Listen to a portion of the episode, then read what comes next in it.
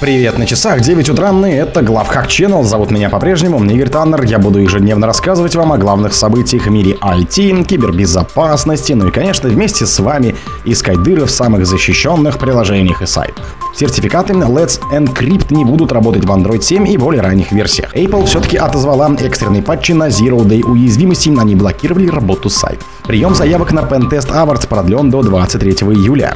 Энтузиасты запустили сайт для обновления старых версий Windows, включая 95, 98, NT 4.0 и Mi. В GLONASS рассказали о целях атак на автомобильных хакеров. Связанные с Россией хакеры обманули дипломатов в Киеве при помощи рекламы BMW. Спонсор подкаста Глаз Бога. Глаз Бога это самый подробный и удобный бот пробива людей, их соцсетей и автомобилей в Телеграме. Сертификаты Let's Encrypt не будут работать на Android 7 и более ранних версиях. Разработчики предупреждают, что начиная с 8 февраля 2024 года сертификаты Let's Encrypt перестанут работать на Android 7 и более старых версиях мобильных iOS. Создатели Let's Encrypt вернулись к проблеме старых Android-устройств, которых впервые заговорили еще в 2020 году. Разработчики напоминают, что после запуска сервиса им нужно было убедиться, что сертификаты Let's Encrypt пользуются широким доверием. С этой целью была организована перекрестная подпись промежуточных сертификатов, это означало, что все сертификаты, выданные опосредственно, также будут доверенными, даже если собственный IRSTG root X1 компании таковым еще не был. Проблемы начались, когда выяснилось, что в конце 2021 года истекает срок действия промежуточных сертификатов с перекрестными подписями, а также срок партнерства между Let's Encrypt и организацией Eden Trust, и продлять его не планировалось. Хотя современный браузер на тот момент уже доверяли корневому сертификату Let's Encrypt, более трети всех Android-устройств по-прежнему работали под управлением старых версий OS, которые могли внезапно перестать перестать доверять сайтам, использующим сертификаты Let's Encrypt. Apple отозвала экстренные патчи для Zero Day уязвимости, они блокировали работу сайтов. Инженеры Apple сообщают, что экстренные обновления безопасности, выпущенные на этой неделе для устранения уже находящихся под атаками Zero Day уязвимости, мешали отображению некоторых сайтов. В итоге RSR-патчи были отозваны. Напомню, что ранее Apple обнародовал RSR-патчи, исправляющие уязвимость нулевого дня, который затрагивает пользователей iPhone, Mac и iPad. В компании предупреждали, что проблема, похоже, уже используется все-таки злоумышленниками. Уязвимость была обнаружена в движке WebKitty. Она позволяла злоумышленникам выполнять произвольный код на целевых устройствах. Если злоумышленнику удастся обманом заставить цель открыть страницу, содержащую вредоносный контент.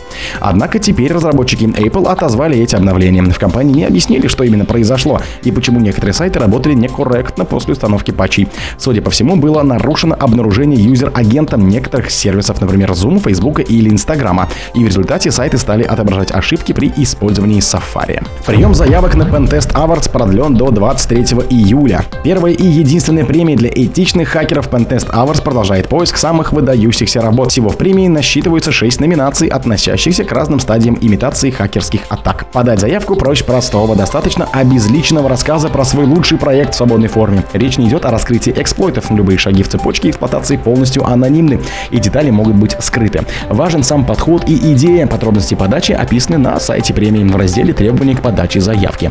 Оценивать заявку будут коллеги заслуженных экспертов отрасли. Интересно, кто это? Специалистов топовых российских компаний.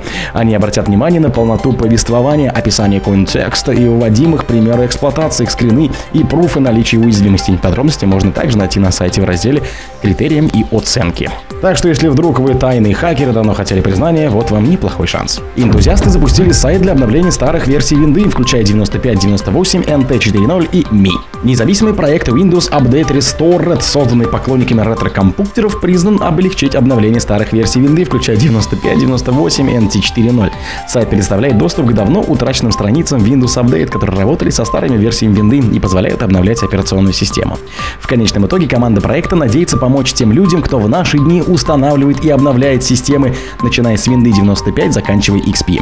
Дело в том, что старые версии винды в первую очередь полагались на работу веб-приложений Windows Update, а не на встроенные средства обновления, как это происходит сейчас. И примерно в середине 2011 года Microsoft закрыла версию сайта, которая могла сканировать и обновлять Windows 95 и 98.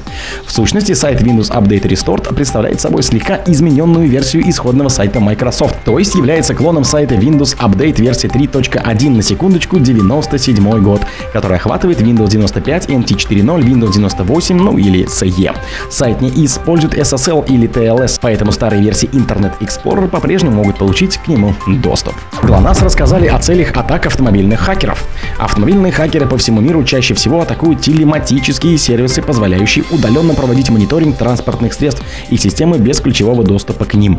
Основным направлением кибератак для миллионов автомобилей в мире являются телематические сервисы, на секундочку 35%, позволяющие удаленно проводить мониторинг транспортных средств. Далее следуют системы без ключевого доступа 21%, электронный блок управления 14% и API-интерфейсы 12%, отметил Алексей Райкевич. Менее уязвимы, отмечает Райкевич, мультимедиа-системы, мобильные приложения, зарядная инфраструктура. Это 8, 6 и 4% соответственно. Ранее ФОГУП нами подведомственные Минпромторгу РФ, лаборатории Касперского и АО «Галунас» сообщили, что разрабатывают первую в России облачную платформу кибербезопасности подключенных транспортных средств. Заместитель министра транспорта Российской Федерации Дмитрий Баканов говорил, что платформа кибербезопасности будет на основе импорта опережающих российских технологий. Связанные с Россией хакеры обманули дипломатов в Киеве при помощи рекламы BMW.